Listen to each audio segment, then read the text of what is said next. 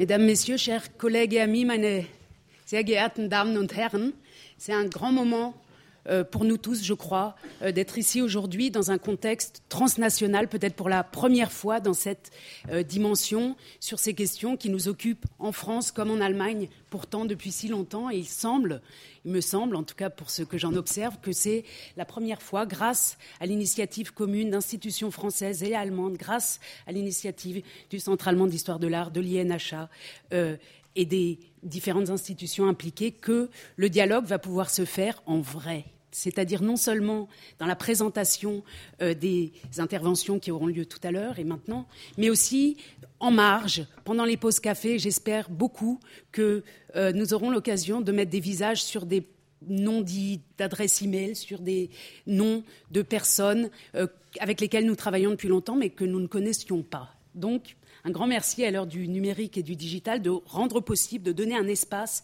à ce contact, car je le pense, l'histoire, l'histoire et surtout l'histoire des émotions patrimoniales, l'histoire des émotions patrimoniales se fait aussi et surtout dans le contact parce que les textes et les interventions écrites ne suffisent pas toujours. Thomas l'a rappelé, vous l'avez rappelé, il s'agit dans ces questions d'une obligation morale, d'une obligation morale d'institutions, d'une discipline, l'histoire de l'art, obligation politique, obligation historiographique, une obligation institutionnelle et je voudrais ajouter une obligation européenne.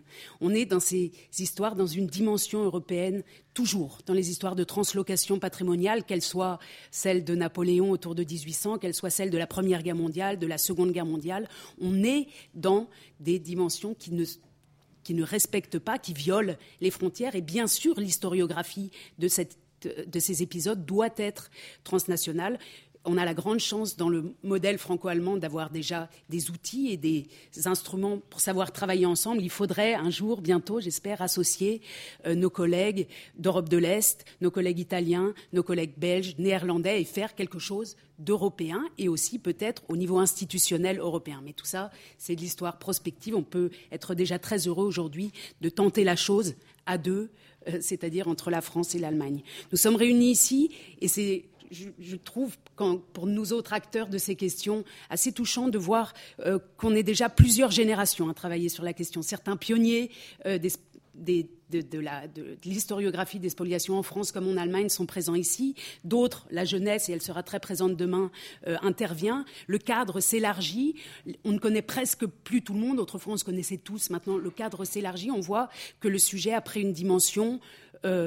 Extrême. Et la grande demande, euh, Julia Drost me disait que 300 personnes se sont inscrites pour ces journées, la grande demande à laquelle répond ce colloque en est bien la preuve. On arrive presque trop tard, mais il fallait arriver. Et euh, je, pense que nous sommes tous très impatients de savoir ce qui sortira de, de nos recherches. Je voudrais redire aussi que ce qui se passe dans le domaine franco-allemand de l'historiographie des spoliations euh, pendant la euh, Seconde Guerre mondiale euh, peut servir de modèle pour d'autres formes de spoliation, de translocation patrimoniale, pour comprendre les déplacements d'œuvres d'art dans des contextes autres et des contextes de, de, pouvoir asymétriques. C'est-à-dire que quand nous, en quelque sorte, saurons comment parler de ces questions dans une dimension transnationale, peut-être qu'on apprendra aussi à en parler avec d'autres régions du monde qui ont été victimes de déplacements ou de privations de patrimoine. Euh, et je pense notamment à tout ce qui s'est passé pendant la période coloniale, même si on ne peut pas mettre ces choses en rapport, pour nous autres historiens et pour la politique, c'est important d'essayer des outils pour comprendre comment aller plus loin ensuite. Je suis, euh, je pense qu'il faut beaucoup remercier le fait que nous puissions bénéficier aujourd'hui d'une traduction simultanée euh, de nos interventions, puisque la question de la langue, de la terminologie exacte, euh, de la précision euh, du discours est extrêmement centrale dans toutes ces questions de, description et d'évaluation de de violations et de violences faites euh, à des particuliers et à des États en, matière d'œuvres d'art.